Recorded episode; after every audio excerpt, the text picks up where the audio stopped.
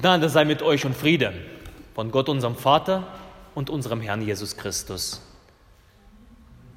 Lass uns in der Stille für den Segen der Predigt beten.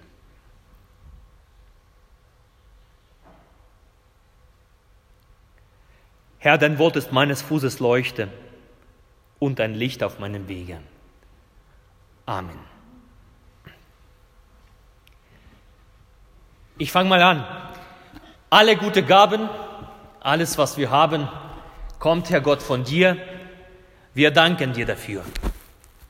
Wer setzt fort?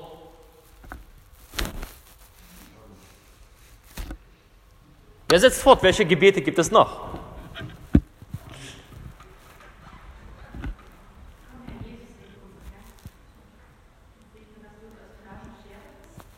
Wunderbar. Komm, Herr Jesus, sei du unser Gast und segne, was du uns beschert hast hätte ich jetzt auch stehen als zweites. Danke. Was gibt es noch? Was betet ihr noch zu Hause? Jedes Tierlein hat sein Essen, jedes Blütlein hat sein Du hast auch uns nicht vergessen, Gott, wir danken dir. Danke, vielen Dank, Friedrich. Was gibt es noch?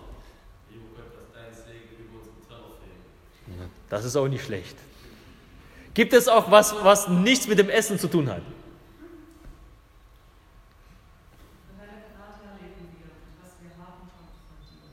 Wunderbar, danke. Danke. Was betet, was betet ihr denn abends vor dem Schlafengehen? Gibt es mal ein Abendsgebet? Na, das wollen wir ja auch, alle irgendwie, ja, in den Himmel. Wobei wir sind ja schon im Himmel, wir sind ja im Gottesdienst. Seit dem letzten Sonntag wissen wir, wir sind im Himmel. Ja, gibt es noch eins? Letztes, letztes.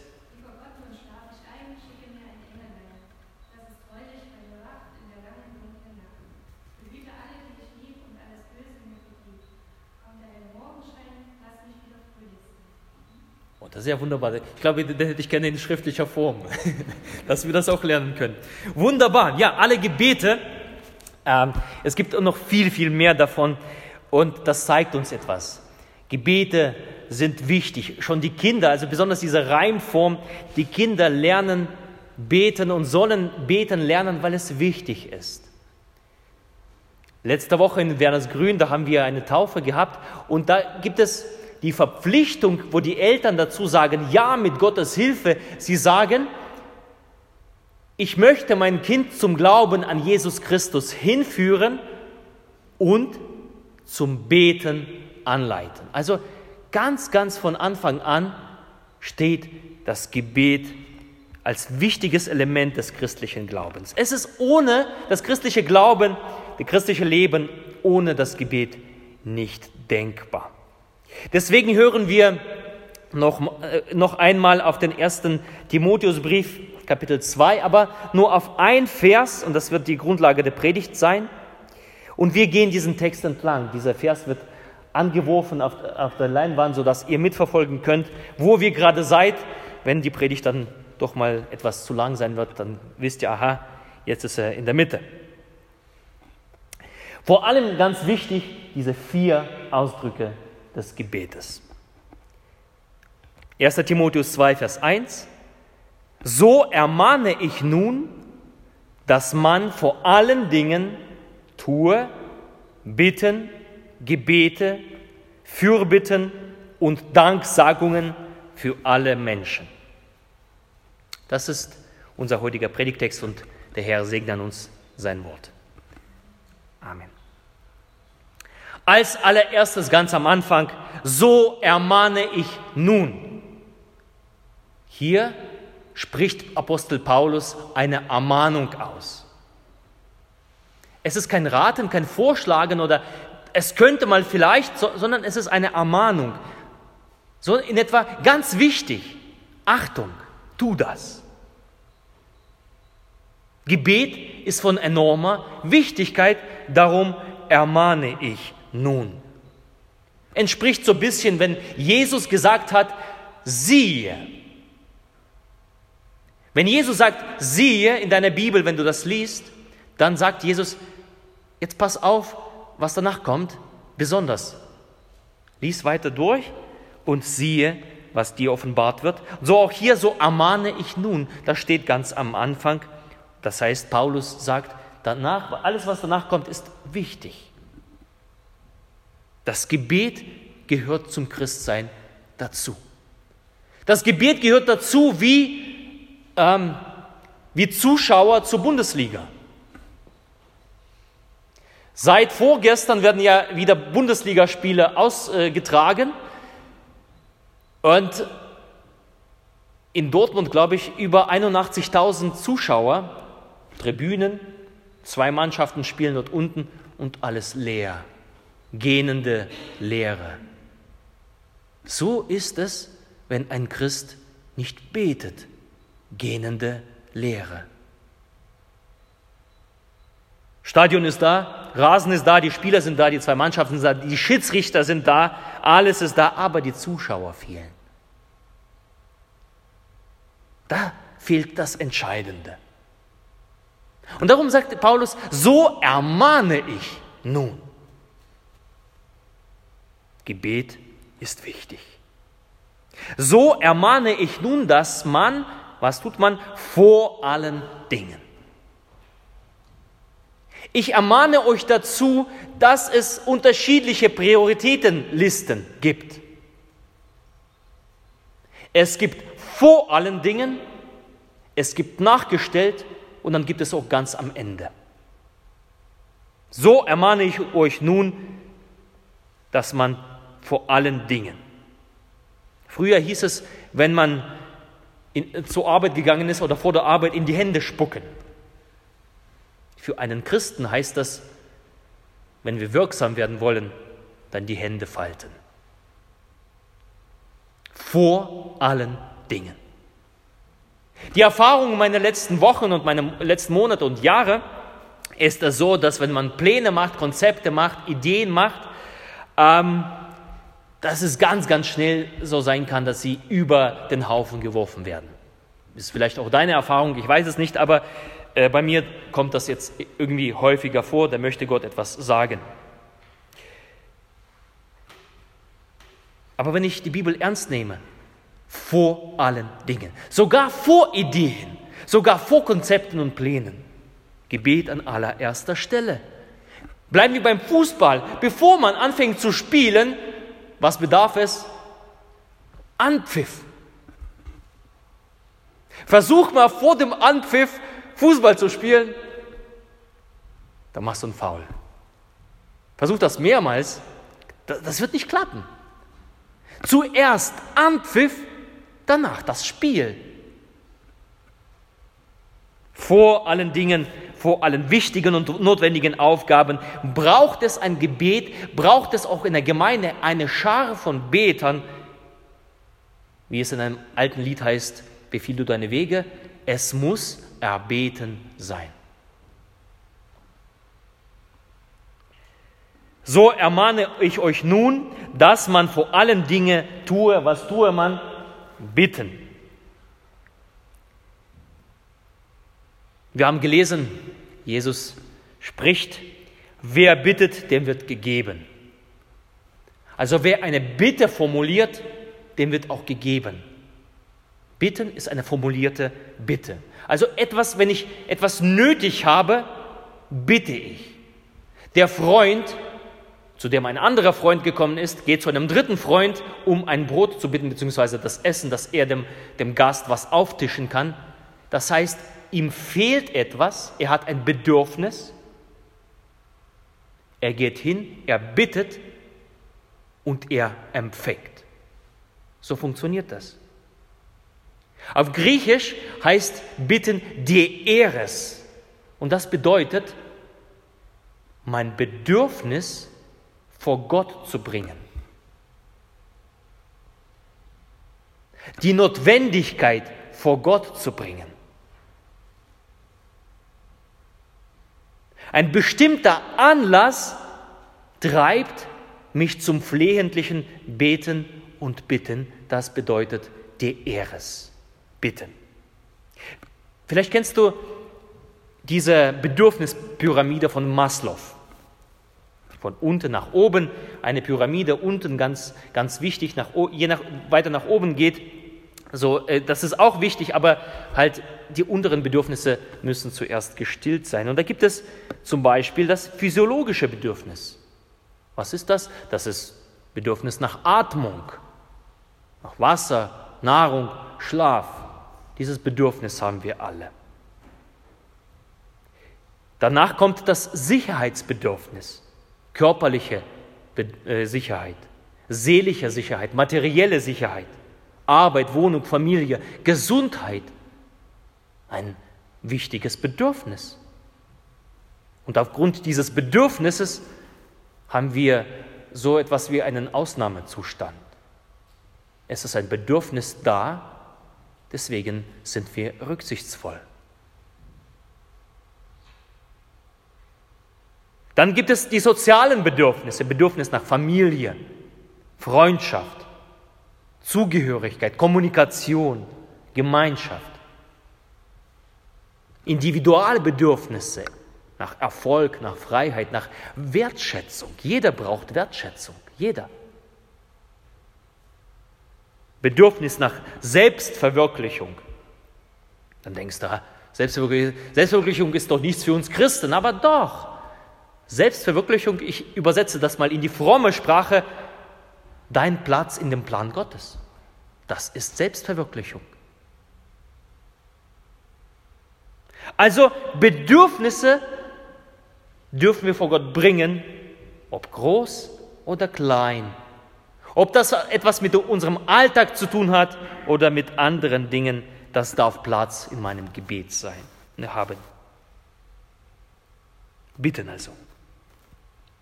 So ermahne ich euch nun, dass man vor allen Dingen tue Bitten und Gebet. Gebet.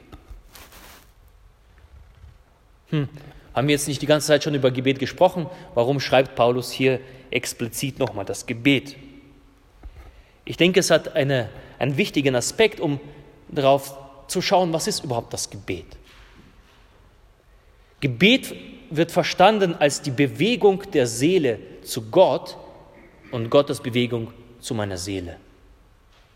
Gebet ist ein Treffpunkt. Ich bewege mich auf Gott zu, weil Gott einen Schritt auf mich zugemacht hat und wir haben ein Rendezvous. Das ist Gebet. Paulus spricht ja an einer anderen Stelle von einem ständigen Gebet, also betet ohne Unterlass, sagt Paulus. Und er offenbart eine Grundhaltung. Gebet ist eine Grundhaltung. Ich kann mir nicht vorstellen, dass Paulus damit gemeint hat, dass wir den ganzen Tag so hin und her laufen sollen und die ganze Zeit irgendwas sprechen. Das, das, das glaube ich nicht. Das, das mache ich auch nicht. Aber dieses Gebet ohne Unterlass ist eine Grundhaltung. Gottes Gegenwart in meine Gegenwart und meine Gegenwart in Gottes Gegenwart. Herz zu Herz, ohne große Worte. Das ist auch Gebet. Sich dessen gewiss sein und vor allem durch die Taufe bin ich mir gewiss, Gott ist auf meiner Seite. Ich liebe es so sehr, mit meinem Vater zusammen zu sein, weil wir können etwas gemeinsam tun, was für andere vielleicht etwas seltsam vorkommt. Wir können gemeinsam einfach sitzen und nicht miteinander reden. Und es fühlt sich nicht doof an. Ich mag sowieso Menschen, mit denen man einfach sitzen kann und einfach nur schweigen, ohne dass da irgendwie man denken muss, da muss jetzt doch irgendwas kommen. Für wahr sagt Paulus, Gott ist nicht fern einem jeden von uns, denn in ihm leben, weben und sind wir. Wir dürfen mit Gott schweigen. Und das ist auch ein Gebet, weil es eine Grundhaltung ist. Das macht eine Beziehung aus, dieser Treffpunkt. Und man kann einfach den Gefallen daran finden, dass der andere bei einem ist.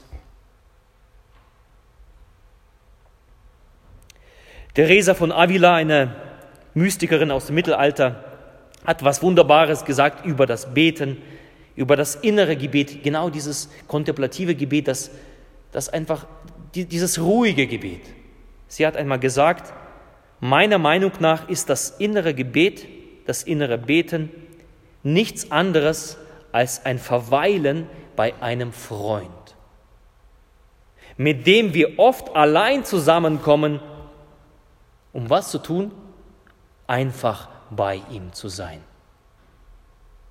weil wir sicher wissen, dass er uns liebt. Das ist Beziehung, ihr Lieben. Das ist Beziehung. Das ist Gebet mit Gott. Ich begebe mich in seine Gegenwart. Ich verweile bei meinem Freund und lass es mir gefallen. Das ist Gebet.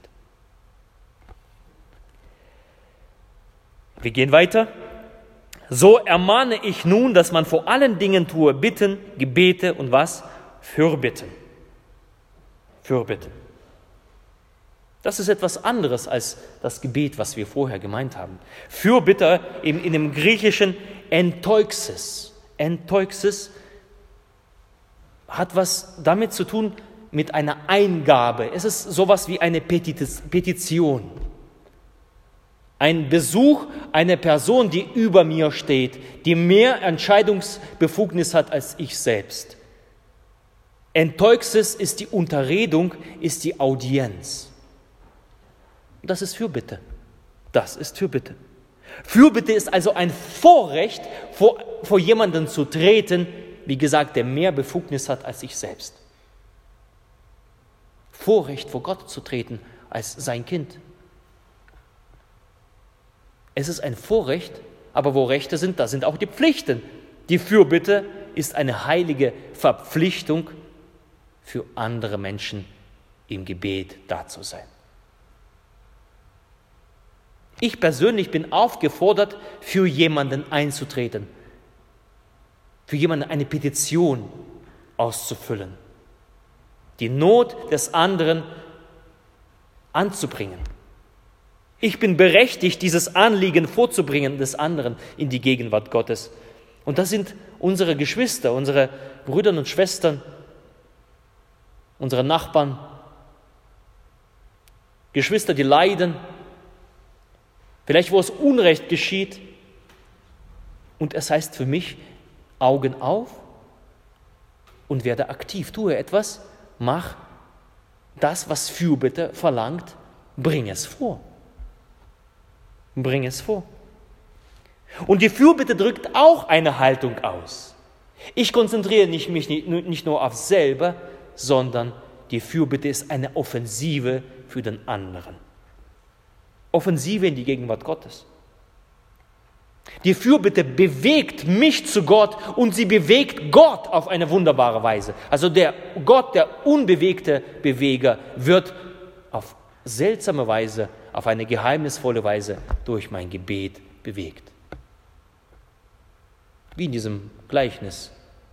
Der Freund wird bewegt durch das Drängen, durch das unverschämte Drängen sogar.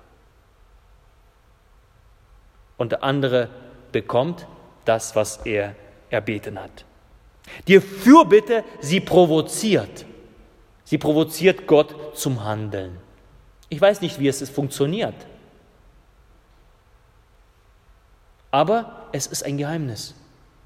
Gott bezieht unsere Fürbitten in seine Pläne mit ein. Und das ist was Wunderbares. Eine Fürbitte von mir, einem kleinen Menschlein, ist Gott wichtig. Darum ist die Fürbitte höchste und unersetzliche Auftrag von uns Christen und von uns Gemeinde.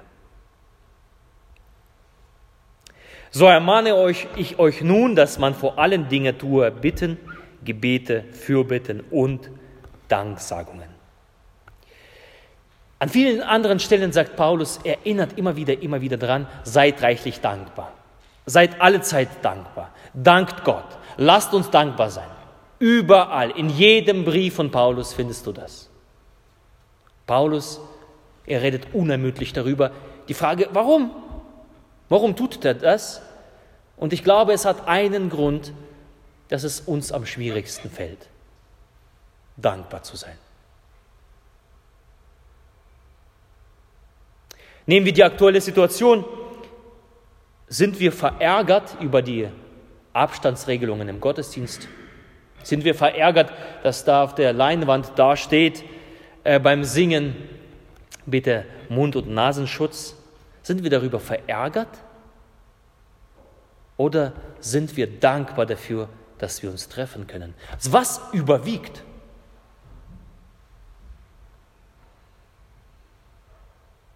Mit welchem Gefühl gehst du nach Hause? Mit dem Gefühl, aha, auf der Leinwand stand da was und das ist ein, äh, einfach doof. Wie soll man singen mit einem Mundschutz? Oder du gehst nach Hause mit einem Gefühl, dass du voll bist, voll des Heiligen Geistes. Denn wer bittet um den Heiligen Geist, dem wird es gegeben. Was überwiegt, wenn du dieses Haus verlässt? Ich weiß, was bei mir häufig überwiegt, aber ich möchte es nicht, dass es bei mir überwiegt. Ich möchte, dass da Dankbarkeit überwiegt. Und was passiert, wenn die Dankbarkeit überwiegt? Sie verändert etwas an meiner Einstellung zu überhaupt allen Sachen. Wisst ihr, was Dankbarkeit macht? Sie befreit. Dankbarkeit befreit. In der Dankbezeugung, da findet das Gebet die Fülle und die Erfüllung. Nur der Dankende bleibt wach zu Gott. Nur der Dankende. Wisst ihr warum? Weil er nicht auf seine Bedürfnisse zurückfällt, sondern er ist dankbar, etwas zu empfangen. Der Dankende erfüllt sich in den Willen Gottes. Und der Wille Gottes streitet häufiger gegen unseren eigenen Willen. Deswegen vor, vor zwei Wochen die Predigt. Unser Wille soll sich synchronisieren mit dem Willen Gottes. Der Dankende fügt sich in den Willen Gottes. Als Dankende bejahe ich die Gabe Gottes, das sein Geschenk. Wer nicht dankt, er reißt an sich. Wer nicht dankt, wer, nicht, wer zugreift, er vergreift sich. Und was geschieht? Da geschieht ein innerer Abfall. Wenn ich nicht danke, geschieht ein innerer Abfall von Gott.